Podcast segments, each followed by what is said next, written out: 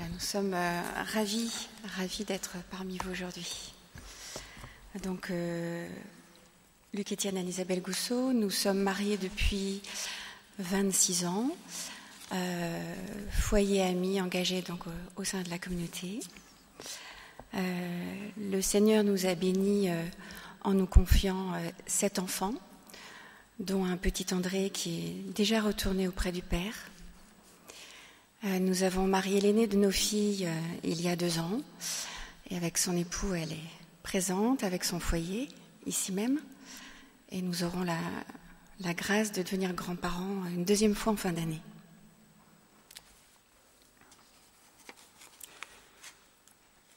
Dès le Concile Vatican II et la publication de la Constitution pastorale Gaudium et Spes, apparaissent les craintes légitimes de l'Église pour le bon développement de la famille au sein de la société moderne.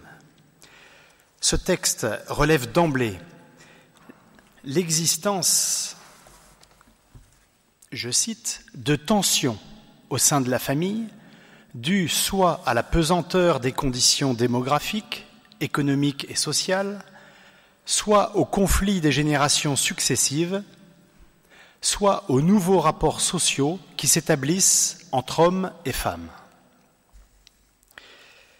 Gaudium et Spes va même plus loin en soulignant au titre de quelques problèmes plus urgents dans un chapitre premier intitulé Dignité du mariage et de la famille, on y lit au numéro 47 La santé de la personne et de la société tant humaine que chrétienne est étroitement liée à la prospérité de la communauté conjugale et familiale.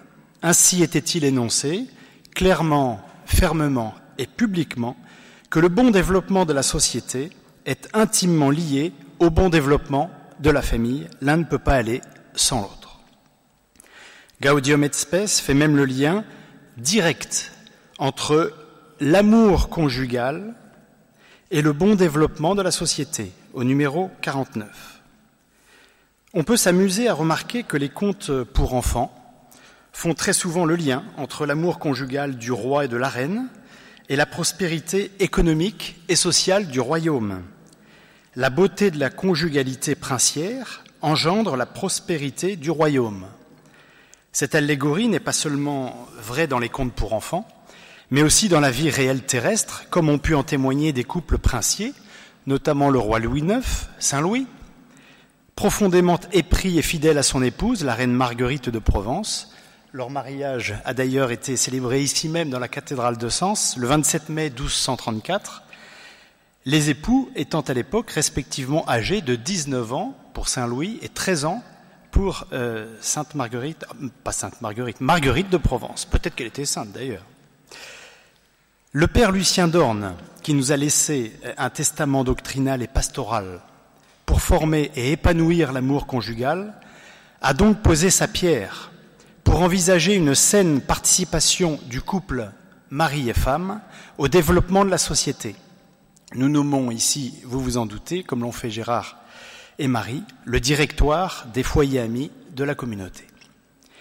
Paul VI, Jean-Paul II, Benoît XVI et désormais le pape François ne font qu'approfondir en tout temps, tout lieu et toute circonstance ces fameux numéros 47 à 52 de Gaudium et Spes qui devrait être une lecture obligatoire dans le cadre des préparations au mariage en tout point de la planète, en toutes les langues, sur les cinq continents.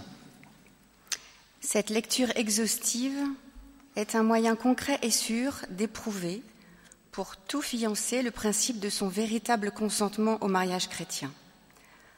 L'encyclique de Saint Jean-Paul II, Familiaris Consortio, ou les tâches de la famille chrétienne, est d'ailleurs plus qu'une lettre encyclique, mais une véritable exhortation en référé, en urgence, un vibrant appel du grand pape de la famille pour sauver la dignité de l'homme, sauver la société tout entière, qui sort tout juste sur le sol de la vieille Europe de son suicide démographique de la Première Guerre mondiale, réitéré vingt ans plus tard avec pour summum de l'indignité Auschwitz et Hiroshima.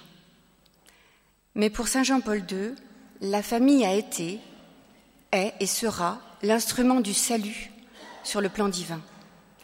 La participation au développement de la société s'entend comme une constitution ontologique, nous faisant dire qu'en existant seulement de facto par la procréation et l'éducation, la famille œuvre naturellement au développement de la société, à condition qu'on la reconnaisse.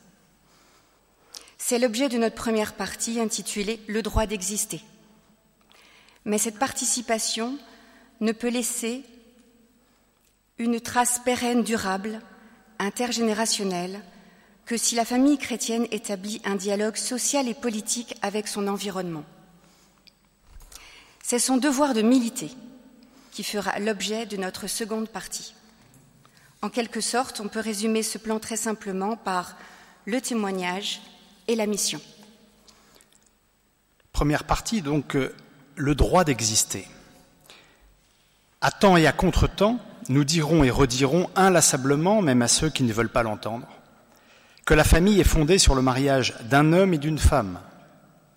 Lieu d'accueil de la vie humaine, cellule première et vitale de la société, de toute société humaine.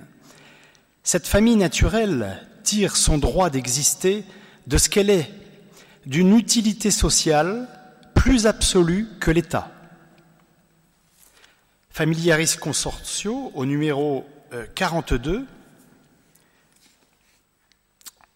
nous dit C'est au sein de la famille, en effet, que naissent les citoyens, et dans la famille qu'ils font le premier apprentissage des vertus sociales, qui sont pour la société l'âme de sa vie et de son développement.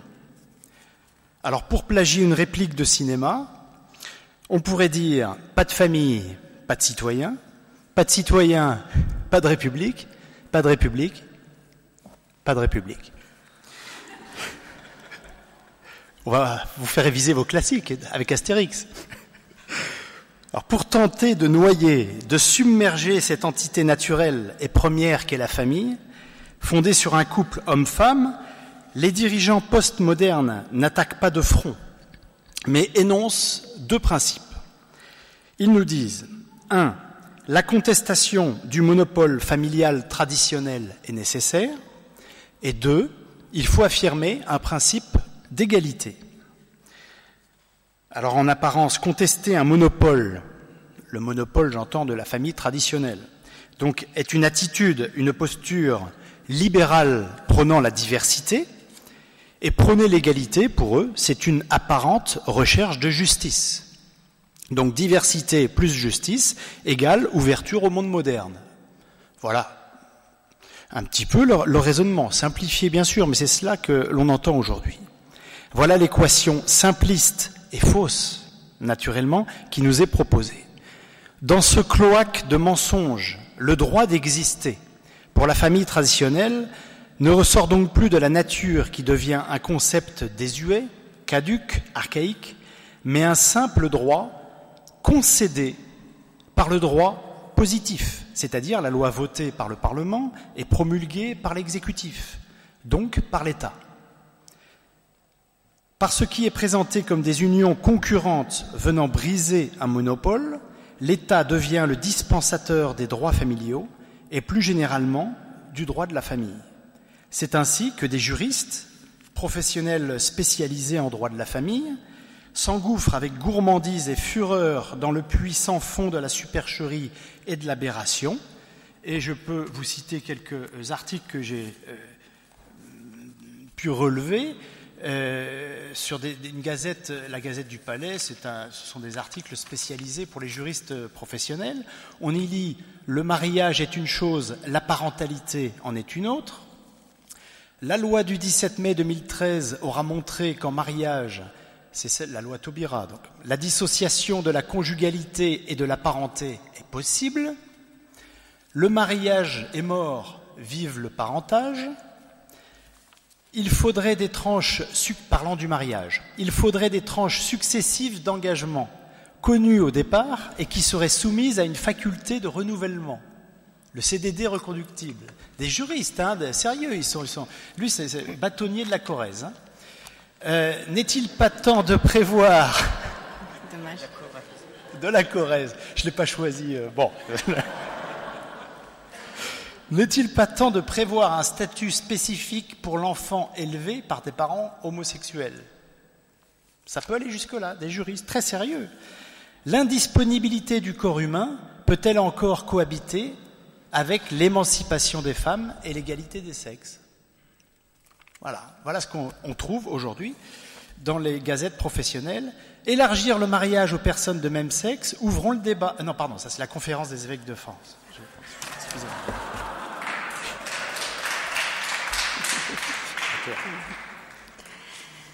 L'État rejette donc par son action volontariste les citoyens que nous sommes vers l'objection de conscience. Car en conscience, nous ne pouvons pas dire que les modèles familiaux factices, créés de toutes pièces par la loi des hommes pris de folie, peuvent concurrencer dans un même ordre la loi de la sagesse divine. Et sur le terrain de l'égalité, nous sommes présentés comme les cruels intolérants. Notre droit d'exister, d'exister tel que nous sommes anthropologiquement, est philosophiquement remis en question, politiquement combattu et policièrement gazé, comme s'en souviennent encore quelques manifestants.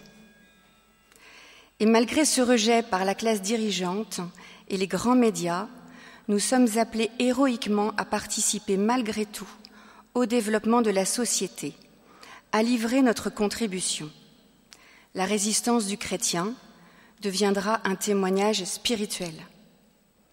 La dissidence du citoyen deviendra un témoignage politique.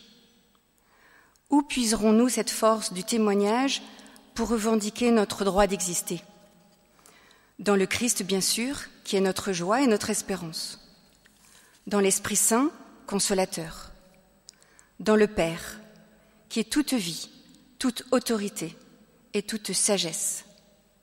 La vie familiale, expérience de communion des personnes entre les grands-parents et les parents, entre les parents et les enfants, entre les grands-parents et petits-enfants, pour la verticalité, et entre frères et sœurs et cousins, pour l'horizontalité, reste immuablement le berceau de l'apprentissage de la vie sociale, du sens de la dignité des personnes, du pardon, de l'accueil, du dialogue, du service généreux, de la justice, le tout caractérisé par l'amour.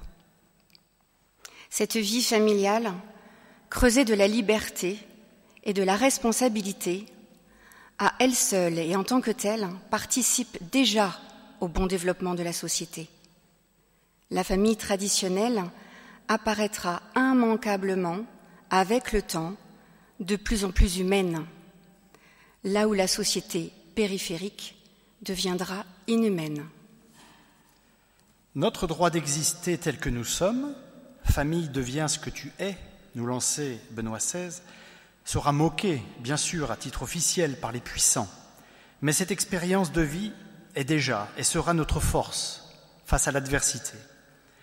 Un des signes de contradiction le plus flagrant au sein des familles traditionnelles est le rôle de la mère de famille au foyer. Rôle non pas soutenu par l'État, mais pénalisé, comme vous le savez. Par exemple, pour les allocations familiales. À revenu égal, le foyer dans lequel travaillent les deux parents est bénéficiaire de l'allocation, là où le foyer au sein duquel un seul des époux a une activité professionnelle n'y a pas droit. Un autre signe de contradiction flagrant pour la société d'aujourd'hui est une famille nombreuse et unie. C'est la raison pour laquelle chaque divorce dans une famille traditionnelle est une victoire pour le camp des postmodernistes. C'est vécu comme cela. En revanche, chaque jubilé de mariage d'un homme et d'une femme est pour ce camp une défaite. Donc fêtez vos anniversaires de mariage, ameutez la presse locale, faites des articles, ça les embête. Ce droit d'exister de la cellule familiale naturelle est désormais contesté également par la proposition transhumaniste, qui, revient pardon, à sortir de l'ordre procréatif générationnel, en clair de la filiation biologique, pour rentrer dans un désordre procréatif aléatoire, la filiation contractuelle fondée sur la parentalité et le droit à l'enfant. La famille naturelle pourra-t-elle résister à cette incroyable folie de la déstructuration biologique? La vie ou le néant? Dieu ou rien, nous dit le cardinal Sarah. Cependant, dans les ténèbres du monde, la vie familiale reste le flacon de la bonne odeur du Christ. Nous ne, nous ne pouvons pas nous résigner, ou pire, nous satisfaire de tenir le rôle de la victime persécutée, car l'endossement de ce seul habit victimaire nous rendrait particulièrement inféconds et inefficaces, en outre dangereusement repliés sur nous-mêmes. Donc, duc in altum, avançons au large, sortons de nos tanières. C'est l'objet de la deuxième partie, l'établissement du dialogue social et politique avec l'environnement, notre devoir de militer. Saint Jean-Paul II nous demande en priorité, et je pense qu'il ne met pas par hasard en priorité, d'exercer l'hospitalité, car beaucoup d'hommes et de femmes demain vont errer sans famille, ni repères, ni racines. Cette hospitalité peut naturellement prendre plusieurs formes. Cela passe de l'ouverture naturelle et généreuse de son toit, de sa maison, jusqu'à l'exercice de la charité dans l'engagement pour des œuvres sociales éducatives ou protégeant les plus démunis. Alors la liste ne peut être exhaustive car elle est sans cesse à réinventer et à adapter aux nouveaux besoins les plus urgents. Les sous-populaires, le scoutisme, les patronages, le secours catholique, les AFC, les missions de coopération à l'étranger, telles que Fidesco, la protection de l'enfance en danger, l'accueil des femmes enceintes isolées, comme Mère de Miséricorde, l'accompagnement des personnes handicapées, l'Arche en est un bel exemple. La Fondation Jérôme Lejeune, bien sûr. Mais la famille est également dans son rôle social et politique lorsqu'elle œuvre en tant que gardienne de la politique familiale véritable, gardienne du développement social contre l'éthique individualiste et consumériste. Et nous connaissons maintenant, de tristes expériences, les dégâts causés par l'indifférence, l'attentisme ou pire, la mondanité, comme nous le dit le pape François, pouvant nous conduire à l'apostasie. Cet exemple, dont le cri retentit à nos oreilles, est celui de notre silence en 1975, puis lors des lois successives ayant dépénalisé l'avortement. Crime abominable, selon Gaudium Espèce au numéro 51. Crime contre la vie innocente, puis promu et remboursé par la sécurité sociale ce qui nous fait penser que la sécurité sociale ne peut que s'effondrer, car elle est devenue une œuvre de mort. L'ennemi voudrait petit à petit nous habituer au goût du sang. Les nouvelles initiatives actuelles afin de structurer la marche pour la vie, le 26 janvier prochain 2016, sont naturellement tout à fait prioritaires, car la défense de la vie humaine sera très vraisemblablement le catalyseur du nouveau clivage à venir dans notre société. L'homme, selon l'ordre de la création et de l'écologie humaine, face au transhumanisme esclavagiste. Depuis dix jours en France, depuis dix jours seulement, la politique familiale mise en place à l'après-guerre en 1945-46 a périclité. Le vieux rêve socialiste égalitariste a pris corps, les allocations familiales sont devenues des allocations sociales. Et la grande spécificité française de la défense de la natalité, ayant porté la démographie du pays depuis 60 ans, s'est éteinte sans provoquer aucune émotion. Je ne sais pas si vous avez entendu beaucoup de euh, journaux ouvrir euh, leurs 20 heures sur euh, la fin des allocations familiales en France. Au vu de ce constat pitoyable, le devoir de militer ne peut que nous apparaître renforcé, car nous ne nous inscrivons plus dans une ligne conservatrice, mais audacieuse de reconquista, qui sied mieux aux croisés. L'espace qui était si ténu entre la famille et la société dans la société occidentale traditionnelle est devenu un gouffre béant. L'État a pris en grippe la famille naturelle traditionnelle comme pour briser ce corps intermédiaire inutile et hostile à son hégémonie. La famille, qui était l'allié fondamental de la société pour la promotion du bien commun, est devenue son caillou dans la chaussure. Ainsi, l'État et ses dirigeants politiques ne sont plus disposés à reconnaître que la famille est elle-même une petite société jouissant d'un droit propre et primordial. L'objectif avéré des idéologues étatistes est d'éliminer ce contre-pouvoir dont les attributs sont parfaitement décrits par la Charte des droits de la famille. C'est au numéro 46 de l'encyclique Familiaris Consortio.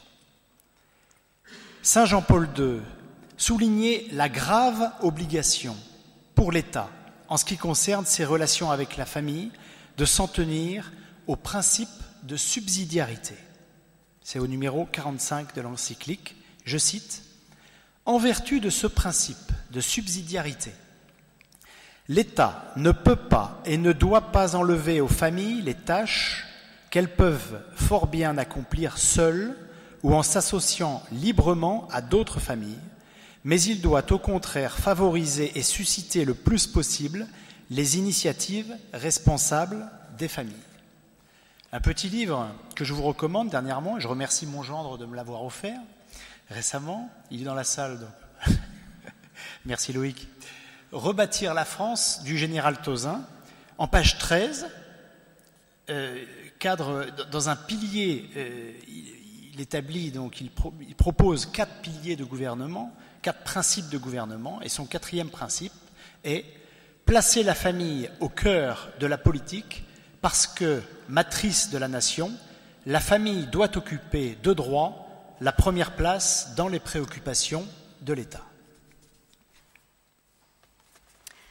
Un des exemples les plus frappants ces dernières années en France de la réappropriation par les familles de leurs responsabilités souveraines s'affirme en matière d'éducation.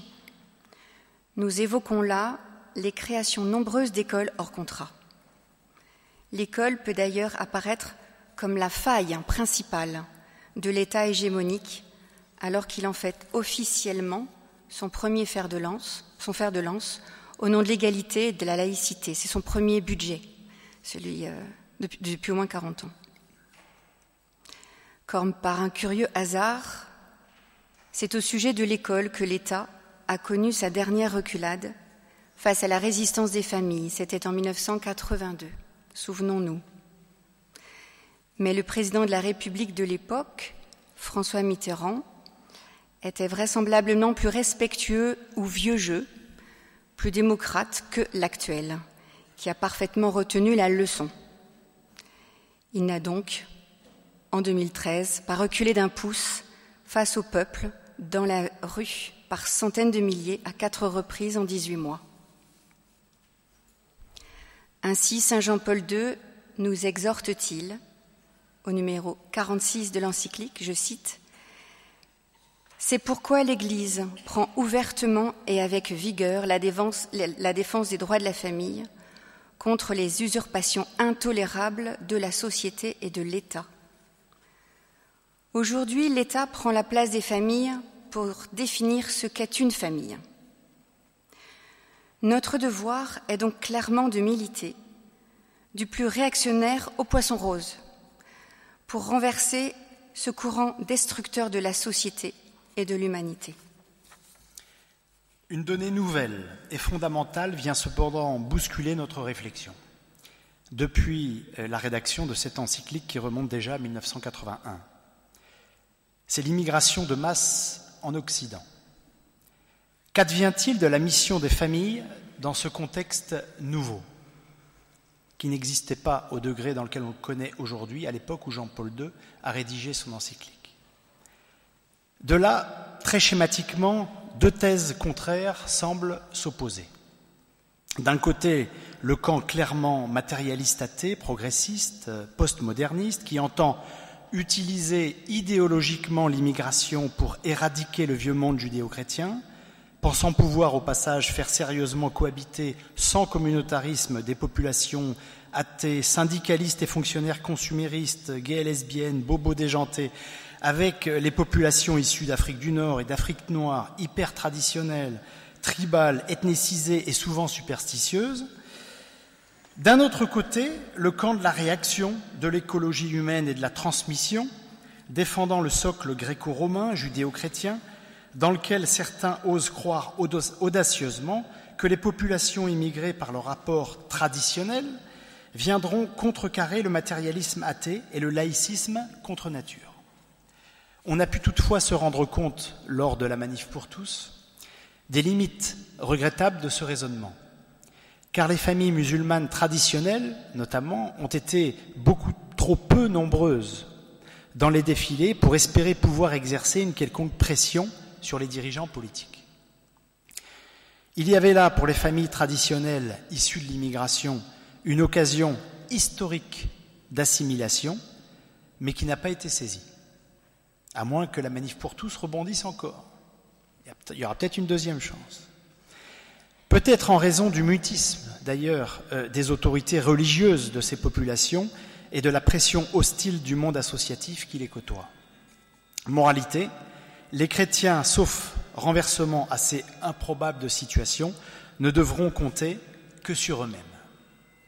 Malgré cette situation inédite et redoutable, nous ne pouvons renoncer au militantisme de la famille, la famille traditionnelle, au rôle social et politique qui, selon Saint Jean-Paul II, fait partie de la mission royale, mission de service, à laquelle les époux chrétiens participent en vertu du sacrement de mariage, en recevant à la fois un commandement auquel ils ne peuvent se soustraire.